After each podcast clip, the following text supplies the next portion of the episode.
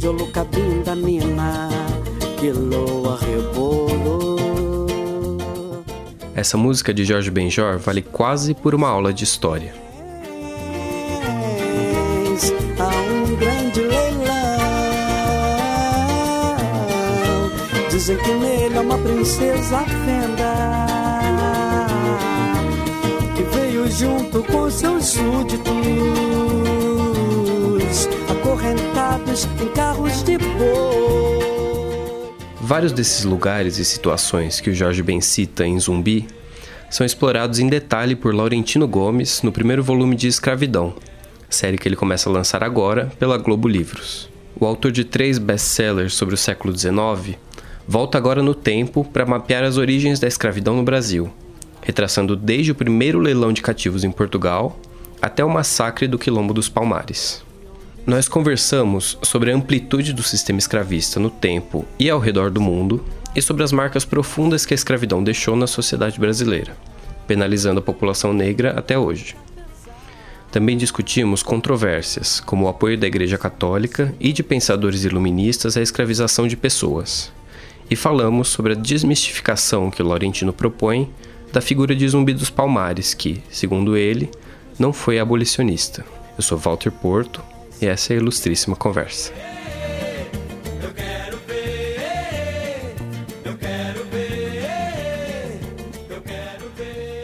Laurentino, obrigado pela presença aqui. É um prazer recebê-lo na ilustríssima conversa. Eu que agradeço. A escravidão foi uma prática recorrente e disseminada durante a maior parte da história da humanidade. Foi uma peça fundamental da economia pública e privada de diversos países até muito recentemente.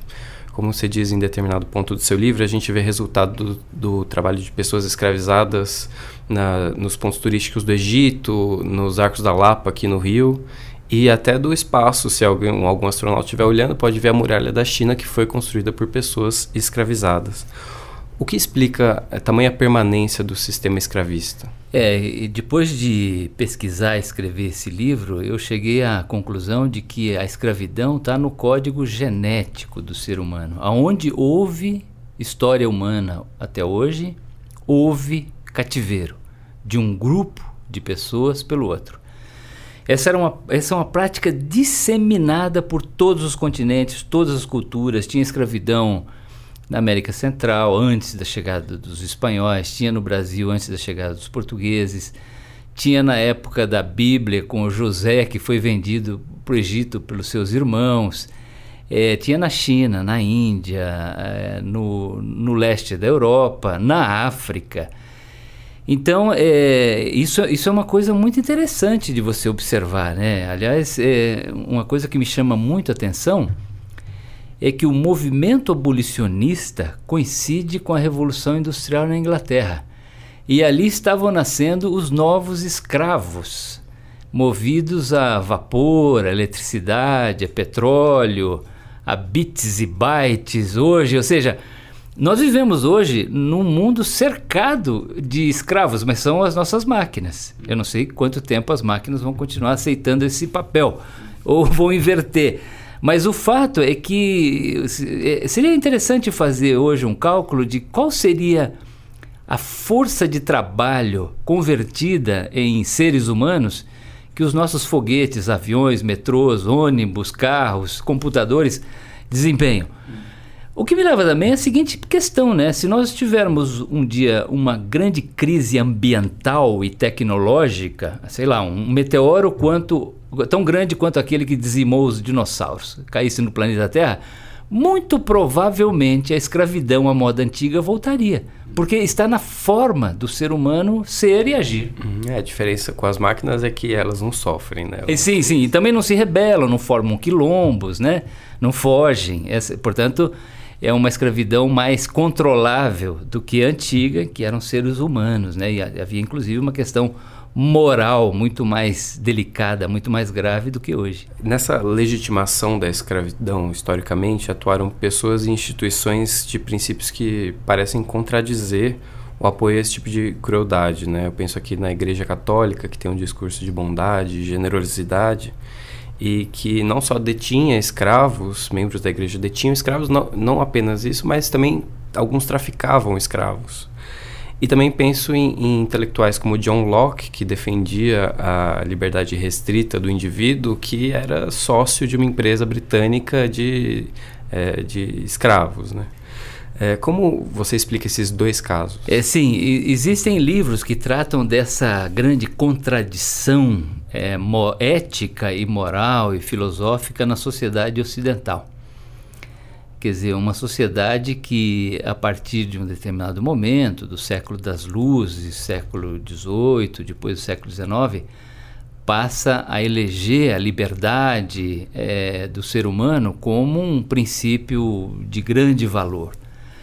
Mas é interessante que a, as bases sobre as quais se assentaram essas ideias eram escravistas. Então, se você pegar, por exemplo, Thomas Jefferson, autor da Declaração de Independência dos Estados Unidos, que dizia que todo ser humano nascia com direitos iguais, que incluía a liberdade. Grande senhor de escravos. Aliás, teve numerosos filhos com uma das suas escravas, a Sally Hemings.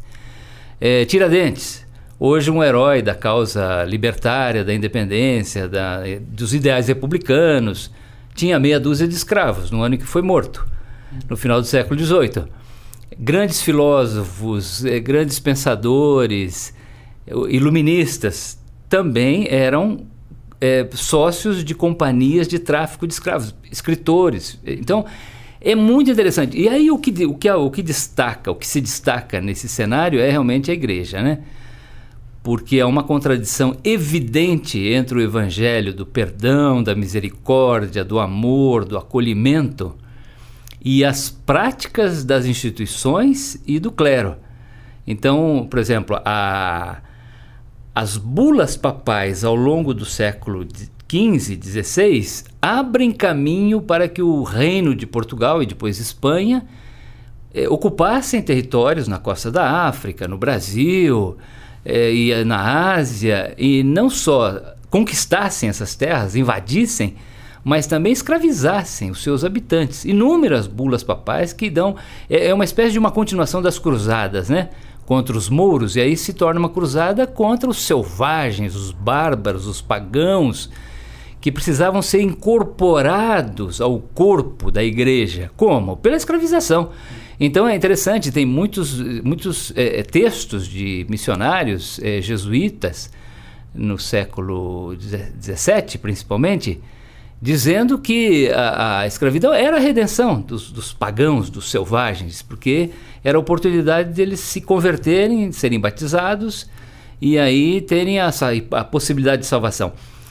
Com essa desculpa, a igreja se envolveu profundamente no comércio e na exploração de mão de obra cativa. Então, o colégio jesuíta de Luanda, capital de Angola, é, recebia é, escravizados como dízimo dos seus fiéis e mandava para os colégios de Olinda e Salvador sem pagar impostos, porque a Companhia de Jesus tinha isenção tributária da, da coroa de Portugal, e os colégios aqui no Brasil revendiam aos senhores de engenho do Recôncavo Baiano e da Zona da Mata de Pernambuco e de Alagoas.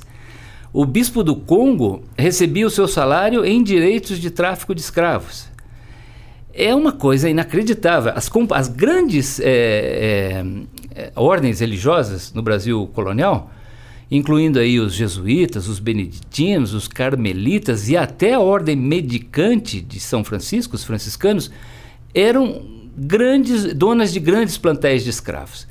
E até o final do século XIX, é, com Leão XIII, a igreja não se pronunciou de forma incisiva, convincente contra a escravidão. Agora, também seria uma anacronia, um anacronismo, né, julgar severamente todos esses personagens e instituições, porque a escravidão era um hábito disseminado na época, amplamente aceito, ou seja, com exceção dos próprios cativos, todo o resto se envolvia no, na exploração da, da, da, mão de obra escrava, né? Você precisava ser uma pessoa muito pobre para não ter escravos durante é assim. O, o, o, escravo era uma mercadoria, né? Ele era comprado, avaliado, vendido, dado em garantia de empréstimo, ele figurava nos inventários pós-mortem das grandes fortunas. Era o item mais valioso, aliás, das grandes fortunas do Brasil colônia. Não era nem a terra, nem a produção, nem as casas, nem as joias, era o plantel de escravos. E, eles eram marcados, saíam da, da África e, e ao longo do caminho eles iam recebendo marcas a ferro quente, como hoje você bota um código de barras numa embalagem de supermercado. Uhum. Tinha casos de, de, escravizados que chegavam ao Brasil com três, quatro marcas que indicavam de onde vinham, onde fora vendido, qual foi o, o navio negreiro que transportou, para quem ele se destinava, o seu novo dono. E aí eles eram leiloados no Rio de Janeiro, em São Paulo, no Recife, para fazer uma outra analogia cruel, como um animal numa feira agropecuária do interior do Brasil hoje. Então havia a primeira escolha, que eram as peças da, da, da Índia, então eram os escravos mais jovens, homens, em com a sua plena capacidade de trabalho, entre 14 e 25 anos, que tinha o melhor preço. Depois vinham as mulheres, os adolescentes, os mais velhos, as crianças, inclusive recém-nascidos, que eles chamavam de crias de peito, que eram leiloados nesses, nesses leilões. E aí sobravam aqueles que ninguém queria comprar, que eram os doentes. O, o, o, chegavam muito, muito debilitados do, das viagens da Negreiros. E aí havia no Rio de Janeiro um mercado secundário de pessoas também carentes, com baixo poder aquisitivo, que arrematavam esses escravizados doentes por preços muito baixos, levavam para casa, cuidavam deles na esperança de revendê-los caso eles se curassem. Era um investimento. Então, eu acho que eh, quando você olha o, o, o, o, o, escravidão como um negócio, a estrutura do negócio, que eu diria que hoje é, seria na época maior do que a indústria do carro, do petróleo, do computador hoje, era uma coisa gigantesca, envolvia bancos, seguradoras, transportadores, armadores, agentes comerciais, letras de câmbio para compra fiado e, e, agentes na África, agentes no Brasil, capitães de navio negreiro, um monte de tripulantes. Era um negócio gigantesco. Então, é, essa é a crueza né, da escravidão, vista do seu ponto de vista como um negócio econômico. Né? Historicamente mesmo, é muito recente a ideia de que é errado se escravizar uma pessoa. Né? Coisa de um século, menos de dois séculos atrás. É, é. é. Se, se você levar em conta que o último país a abolir formalmente a escravidão foi a Mauritânia em 2007. É, 12 anos, 12 anos atrás. atrás. E ali próximo dessa data, a Arábia Saudita, o Sudão. Ou seja, a escravidão legalmente não existe hoje. Nenhum país é, é, admite legalmente comprar e vender seres humanos como mercadoria. Mas existe uma sociedade em Londres, a Anti-Slavery Society, que ainda é herdeira do movimento abolicionista do século XVIII, foi fundada no final do século XVIII, que diz existirem hoje no mundo 40 milhões de pessoas vivendo e trabalhando em condições análogas à da escravidão, impedidas de ir e vir, sendo traficadas inter, internacionalmente, é, submetidas a formas de trabalho e ambientes de trabalho indignos, sem remuneração adequada, inclusive no Brasil. E 40 milhões dá quatro vezes o total de cativos que desembarcou na América ao longo de 350 anos vindo da África. Então, você observa que a escravidão, eu, eu, como, quando eu falei que eram as máquinas, não, existem seres humanos hoje sendo explorados como escravos no mundo inteiro, milhões e milhões. É, e você dá todo esse escopo, é, esse grande escopo à escravidão. Você faz um esforço de contar uma história que vem da antiguidade até os nossos dias, né? E como você já falou, a escravidão teve presente nas mais diferentes sociedades, mas eu queria que você comentasse o que houve de diferente na escravidão africana em relação a todas as outras. São dois traços que diferenciam a escravidão africana das demais. Como eu disse, sempre houve escravidão. Em qualquer lugar do, do planeta. Onde houve ser humano, havia escravidão. Agora, a diferença da escravidão africana é a seguinte: primeiro, a sua escala industrial. É, são 12 milhões e 500 mil seres humanos que são embarcados à força nos navios negreiros. 10 milhões e 700 desembarcam na América, 5 milhões no Brasil, 40% do total. O maior território escravista da América foi o Brasil. 1 milhão e 800 pereceu na travessia, o que transformou o Atlântico num grande cemitério líquido. Os durante negreiros 13... eram conhecidos como tumbeiros. Tumbeiros, ao ponto. Isso, se você dividir 1 milhão e 800 mil pessoas por, pelo número de dias de três séculos e meio, dá 14 cadáveres em média lançados ao mar todos os dias, ao longo de 350 anos. Ao ponto de haver é, relatos na época de mudança no comportamento dos cardumes de tubarão, que acompanhavam os navios negreiros, ficavam à espera dos cadáveres que seriam lançados ao mar. Isso, para mim, eu abro o livro com isso, né? É a coisa que mais me chocou.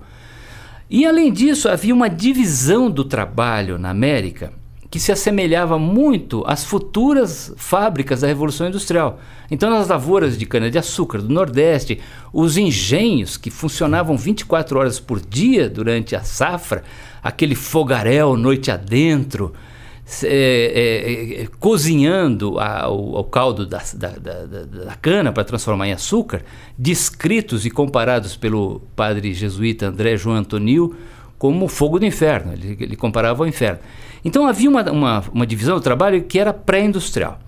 Então, essa é a primeira característica, a dimensão industrial, tanto numérica quanto no que diz respeito à divisão do trabalho da escravidão africana.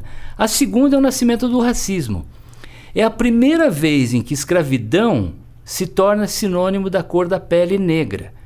Isso não era, isso não era assim no, no, no passado. Aliás, até o final do século XVII, a maioria dos escravizados do mundo eram brancos. A própria palavra escravo em português, slave em inglês ou eslavos em latim, vem de eslavo, povo branco de olhos azuis do leste europeu escravizado aos milhões e vendido no Mediterrâneo desde a época do Império Romano. Então, agora, na África não. Inclusive existe uma ideologia racista que associa aliás, com, com fundamento bíblico, a chamada maldição de Cã, que seria uma maldição que o Noé teria lançado sobre um, um dos filhos que, que o, o, o, ironizou, riu dele quando ele ficou bêbado depois do dilúvio, ele era vitivinicultor, e disse que a partir daquele momento todos os seus descendentes seriam escravos dos outros dois irmãos. E aí a tradição, inclusive na Igreja Católica, os jesuítas diziam que os filhos de Cã foram para a África, se tornaram negros, portanto era um desígnio divino, bíblico, e que os escravos africanos eram candidatos naturais ao, ao cativeiro. Do lado cana de açúcar, do outro lado cafezal, ao centro senhores sentados, vendo a colheita do algodão branco sendo colhidos por mãos negras. Um argumento comum hoje para rebater a ideia de reparação histórica aos negros pela escravidão é que os próprios líderes de povos africanos eram parte integrante do sistema da engrenagem escravista. Né? Eles capturavam cativos de suas terras e negociavam com os europeus, uma prática que você descreve extensamente no seu livro. Como que você acha que isso afeta o ponto de vista de que os brancos foram culpados pela escravidão africana? É, sim, havia escravidão na África antes da chegada dos portugueses. É, negros escravizavam negros, tanto quanto brancos escravizavam brancos, em qualquer lugar do mundo. Então não há novidade nenhuma nisso. O problema é quando você usa este fato histórico como um argumento racista para atribuir aos africanos e seus descendentes a culpa pelo próprio cativeiro, pela própria eh, escravidão. E principalmente usar isso politicamente para combater políticas públicas destinadas a enfrentar o legado da escravidão. Então, isso realmente é assustador. Você vê numa rede social ou em discursos de campanha de altas autoridades da República, dizendo: ah, os portugueses não entravam na África, eram os próprios africanos que escravizavam os africanos e tal. Então, ou seja, eu, branco, não tenho mais responsabilidade sobre esse assunto. A culpa é deles, eles que se virem. E eu acho que então, isso é, eu acho que é um argumento racista, mas não é mera opinião. Existe uma agenda política por trás desse, desse tipo de argumento, que é justamente desfazer políticas importantes em andamento hoje no Brasil, como por exemplo as cotas para afrodescendentes em, em, em, postos de administração pública, nas escolas, nas universidades, procurando corrigir esse passivo da escravidão. Ou impedir que essas políticas até avancem, que sejam aprofundadas, porque Esse é o grande legado da escravidão. A escravidão acabou formalmente em 1888 com a Lei Áurea, mas o Brasil abandonou os seus escravos e a sua população afrodescendente à própria sorte. E o resultado aparece hoje nas estatísticas, que são horrorosas em todos os itens: renda, educação, moradia, saúde, segurança, os melhores postos da administração pública, da administração privada os escritores, os professores da Universidade de São Paulo, os diretores de cinema, é uma minoria só de, de, de negros né, e afrodescendentes, embora seja a população majoritária. Então, nós precisamos urgentemente fazer né, o que o Caetano Veloso chama de uma segunda abolição, e com a qual eu, tô, tô, tô, eu estou de acordo. O, José, o Joaquim Nabuco dizia que não bastava acabar com a escravidão, era preciso enfrentar também o legado da escravidão. Ou seja, essa era a agenda abolicionista completa do Joaquim Nabuco. E só a primeira parte aconteceu. Ou seja, no final do século XIX, o Brasil branco imperial, submetido a uma pressão terrível do mundo supostamente desenvolvido, é que o Brasil se tornou um páreo internacional, tanto quanto a África do Sul, durante o regime da segregação racial. O Brasil decidiu limpar uma mancha, entre aspas, que comprometia a sua imagem perante o mundo desenvolvido. E, e aí fez a Lei Áurea. É, mas a consequência da Lei Áurea não foi enfrentada. E nós pagamos esse preço hoje, num país profundamente desigual e que, na minha opinião, não vai a lugar algum enquanto não enfrentar esse desafio. E só complementando a sua, a sua resposta de que porque os negros não são responsáveis pela própria escravidão, acho que dá para dizer que sem os europeus ela não teria esse sistema industrial que ela é. teve, né? Essa, essa amplitude. Toda. Sim, claro que havia uma elite militar africana que participou ativamente da captura, da venda de pessoas no, na África. E, e aliás, está lá até hoje. Isso é um, um ponto bastante delicado na história da África, porque Existem herdeiros, dinastias de chefes africanos que se beneficiaram da escravidão e hoje continuam mandando nos seus países. Mas é preciso levar em conta também que os europeus estimularam as guerras, os conflitos, desestabilizaram o continente africano, fornecendo armas, munição, álcool, mercadorias e uma série de coisas que realmente criaram, mudaram o ambiente político. Vários reinos, impérios caíram ou, ou, ou, ou surgiram para fornecer mão de obra cativa aos europeus. É, entrando um pouco mais na maneira como a escravidão fundou o Brasil, você fala várias vezes no livro que a escravidão é a coisa mais importante a ser estudada no Brasil, né? Você traz dados e números que dão uma boa dimensão desse tema graças à feliz multiplicação de estudos que enfrentam o tema da escravidão no Brasil e no mundo. Um dos dados que mais me impressionaram foi a diferença numérica entre os africanos e europeus que chegavam ao Brasil. Nesses 350 anos de escravidão, você argumenta que de cada 100 pessoas que, que vinham para o Brasil, 86 eram negras, eram pessoas escravizadas, e 14 eram europeias. É, como isso moldou a sociedade da época? É, a escravidão está no alicerce da formação da sociedade brasileira. E, aliás, é, é, importante levar em conta que não é só a escravidão africana. Né? Logo que chegaram aqui, os portugueses tentaram, de forma bastante disciplinada, organizada, escravizar os índios. É, esse número é muito controverso, mas estima-se que haveria entre 3 milhões e meio a 5 milhões de indígenas no Brasil na época da chegada de Cabral à Bahia. E aí o Brasil matou, em média, um milhão de indígenas a cada 100 anos, de maneira que na época da chegada da corte, em 1808, sobravam apenas 800 mil indígenas. E a escravidão indígena não. Aliás, é muito interessante, a primeira carga de cativos que cruza o Oceano Atlântico não vem da África para o Brasil, é do Brasil para Lisboa.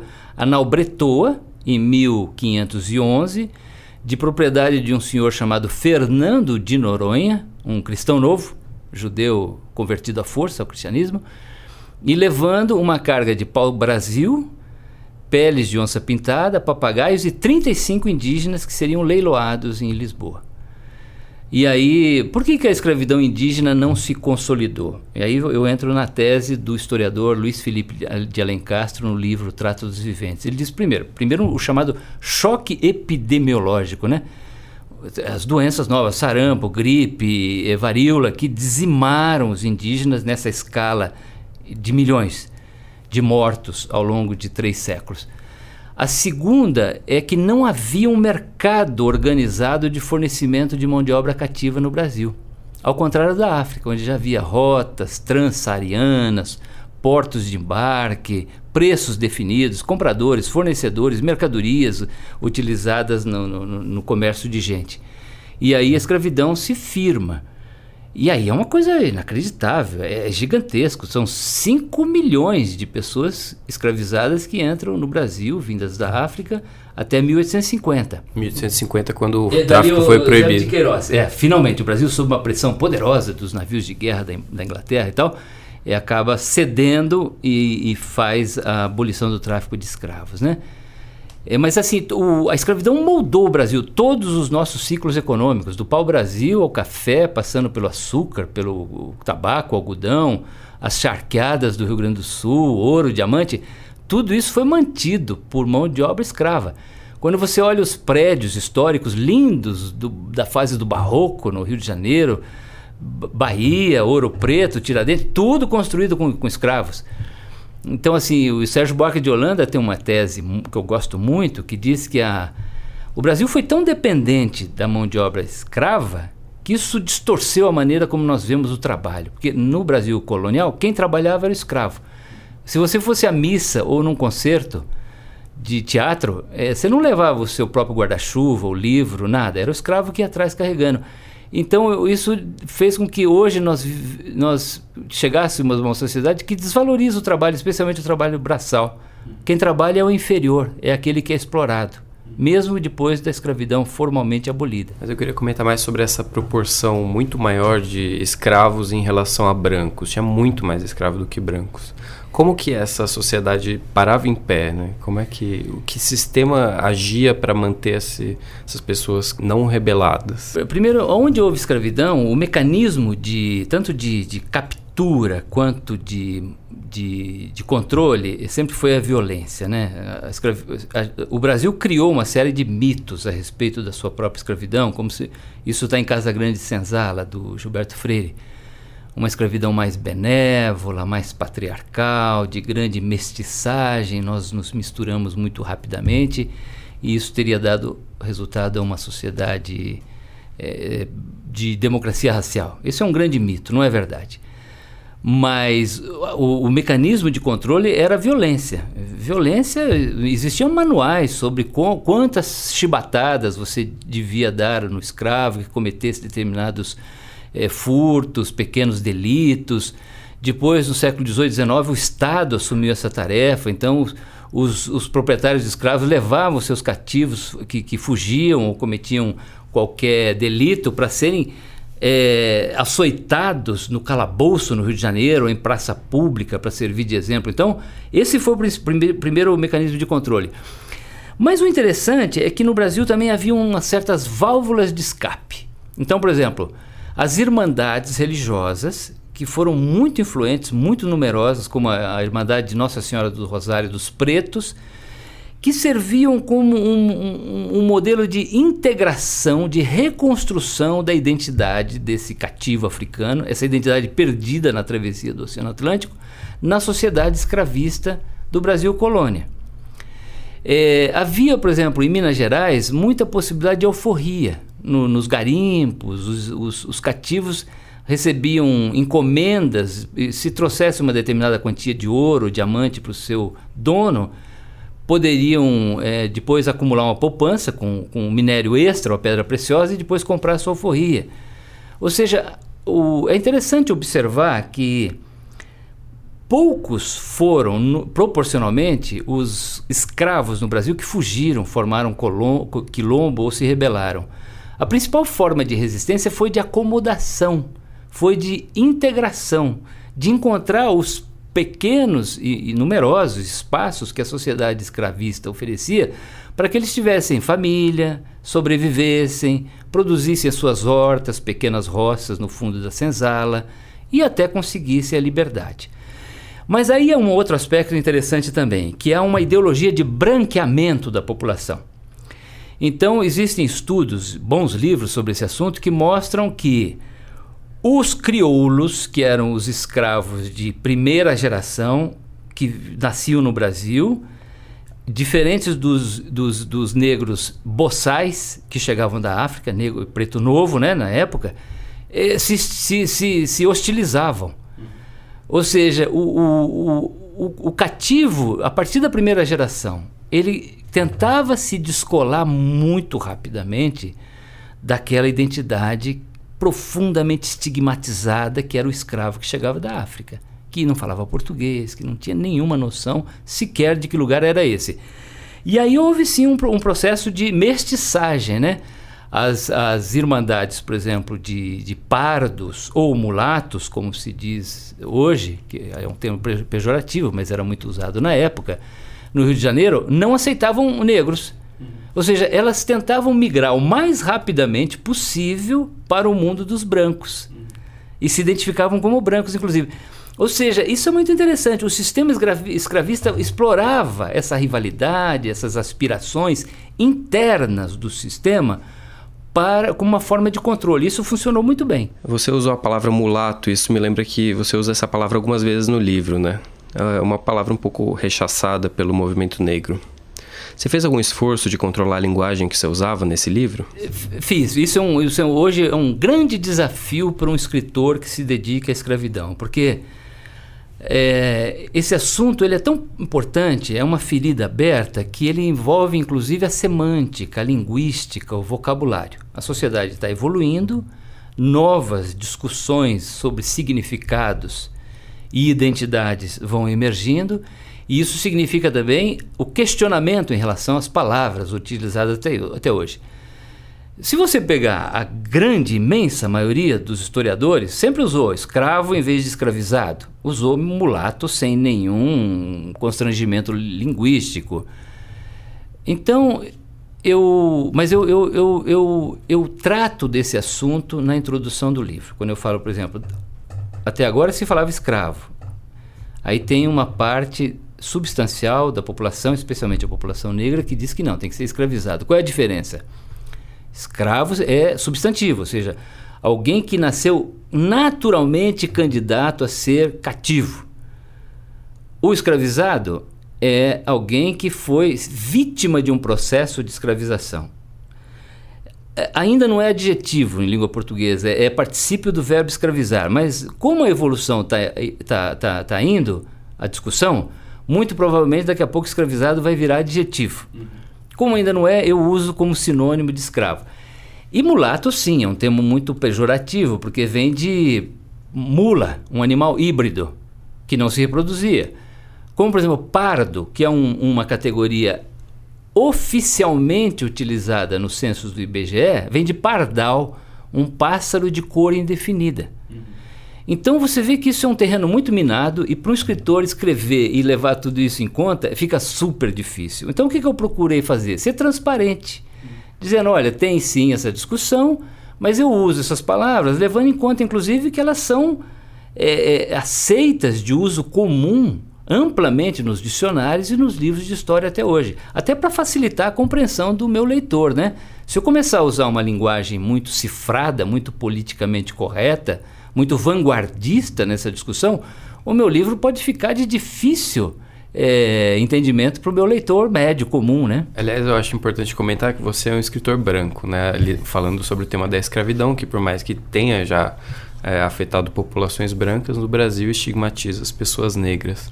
Como que você, é, como que isso afeta o seu ponto de vista escrevendo sobre escravidão? É, na introdução do meu livro eu digo que existem diferentes olhares sobre a escravidão. Essa é uma ideia que veio numa numa pessoa que leu os originais, a embaixadora Irene Vidagala, que me chamou atenção para esse aspecto. Existe um, um olhar branco, um olhar negro, e às vezes eles se contrapõem, e existe um olhar atento no qual eu procuro me enquadrar. Agora, eu digo também no meu livro que a minha herança cultural de descendentes de italianos que vieram para o Brasil substituir a mão de obra escrava no final do século XIX, na colheita do café no interior de São Paulo, de certa forma limita o meu olhar.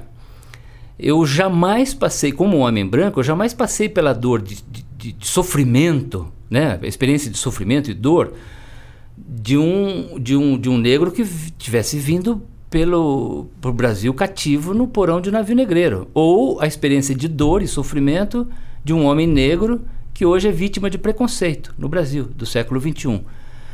Então isso limita o meu olhar, mas eu procuro ser, ter um olhar atento e ser, especialmente ser transparente. Aí tem outras duas razões. É, escravidão deveria ser assunto de interesse de todos nós brasileiros, dos duzentos e poucos milhões de habitantes do Brasil, independente da cor da pele. Portanto, escravidão também é assunto do meu interesse. E uma terceira razão é que esta associação entre escravidão e pele negra é uma construção racista dos brancos no século XVI, XVII e XVIII. Que, como eu já expliquei, né? Ou seja, que os, os, escravos, os africanos, seriam naturalmente candidatos à escravidão. Então, eu acho que talvez essa não fosse uma identidade a ser aceita naturalmente hoje. Ela deveria ser questionada. Porque nem sempre foi assim. Escravidão sinônimo de negritude. Então, claro, é sinônimo de dor e de sofrimento. A história, sim. Mas dizer que escravidão é só coisa de negros Primeiro, ela é excludente, né? ela exclui os brancos da discussão. Ela é de negação. O, o, os brancos brasileiros vão dizer: ah, claro, esse assunto não é meu, uhum. por que eu vou entrar nele? Ele é um assunto só de negro. Então, eu acho que não. É uma responsabilidade social, é uma responsabilidade de cidadania de todos nós discutir, estudar, debater, enfrentar a escravidão. E é com esse aspecto que eu trabalho. E a escravidão no Brasil era tão ampla que hoje pode-se dizer que todos nós ou somos descendentes de escravos ou de donos de escravos. É, né? essa é uma frase do embaixador Alberto da Costa Silva, que foi um dos orientadores do meu trabalho. E ele fala isso, olha, nós todos temos a ver com a escravidão porque nós somos ou descendentes de escravos, ou de donos de escravos, ou de, de imigrantes que chegaram ao Brasil para substituir uh, os escravizados depois da Lei Áurea. Então, ele esse é um assunto de todos nós, não é? Zumbi é senhor das guerras, é senhor das demandas. Quando zumbi chega, é zumbi quem manda. É, encaminhando para o final da nossa conversa, também o, o, seu livro se encerra com uma discussão sobre a vida e a morte de Zumbi dos Palmares, que foi um dos principais ícones aí da, da luta contra a escravidão no Brasil. E você faz um, um esforço para desmistificar justamente a figura do zumbi, dizendo que, na verdade, há pouco, pouco recurso documental que é, descreva como que era tanto o quilombo de Palmares quanto a personalidade de zumbi. Mas mesmo assim você faz algumas afirmações controversas no seu livro que chamam muita atenção. Você diz que zumbi não era abolicionista e que ele sequestrava escravos e escravas é, de engenhos ao redor do quilombo. É, eu queria saber em que você embasa essas suas afirmações. É, sim, eu, eu termino o livro, aliás é o penúltimo capítulo, dizendo que há uma guerra pelo calendário cívico nacional brasileiro hoje, envolvendo duas datas e dois personagens. O 13 de maio da Lei Áurea da Princesa Isabel e o 20 de novembro, dia da consciência negra e da morte de Zumbi dos Palmares. É, são duas visões a respeito da, da escravidão que se confrontam. Uma é uma história branca, né, do Brasil que se liberta da selvageria, da barbárie, da, da mancha da escravidão no século XIX, e a outra é uma história de luta, de resistência, de sangue, de confrontação. E o personagem símbolo é o zumbi.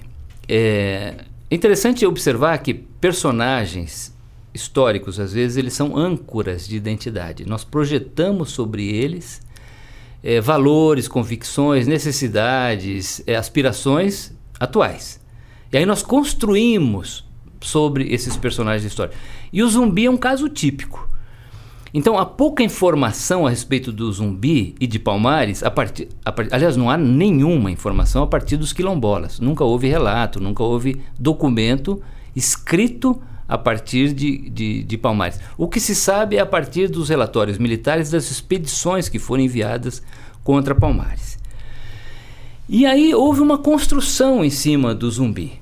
É, até influenciada por, por exemplo, um ambiente de, de, de, de, muita influência das ideias marxistas no século XX, alguns escritores tentando desenhar o zumbi como um, um líder é, republicano, socialista, que em Palmares haveria assembleias populares onde as decisões seriam tomadas, abolicionista.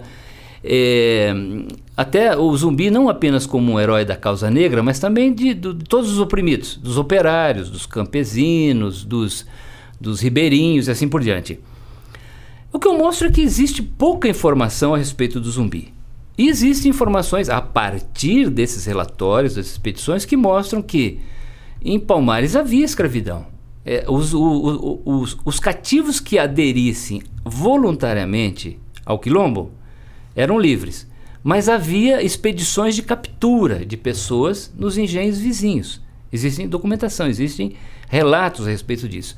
E a outra coisa é um anacronismo, né? Porque você dizer que o zumbi era abolicionista está errado. O abolicionismo é uma ideia, é uma ideologia que nasce só no final do século XVIII, mais de 100 anos depois da morte do zumbi. Então essa ideia de abolicionismo não existia definitivamente no quilombo de Palmares, muito menos republicana, que é uma ideia também do século XVIII e XIX. Mas dá para dizer que ele era contra a escravidão? É, não, eu não, não. Eu acho que nem isso dá para dizer. Não, eu, o, o, as evidências sugerem que Palmares foi um reino africano nas selvas da Serra da Barriga, lá nas matas de onde hoje é Alagoas, né? Antiga capitania de Pernambuco. Então ele reproduzia o ambiente, inclusive a estrutura de poder, de um reino africano, de Angola, provavelmente, onde havia escravidão. Então não, não acho que o zumbi estivesse lutando contra a escravidão. Ele estava lutando pelos interesses do seu grupo, pela sua própria sobrevivência, contra o regime escravista na região em que ele estava, estabelecer um reino africano lá no interior, numa região remota da capitania de Pernambuco, mas eu diria que seria, que, que seria uma dedução indevida dizer que ele estava lutando contra a escravidão e que ele fosse abolicionista, republicano e coisa assim. Isso é, é mera dedução. Então não é que eu, não é que eu, que eu tentei desconstruir o Zumbi dos Palmares. O que eu mostro é que existe uma construção mitológica sobre esse personagem que precisa ser levada em conta ao estudá-lo. Certo, Laurentino. Obrigado pela entrevista. Eu que agradeço. Obrigado.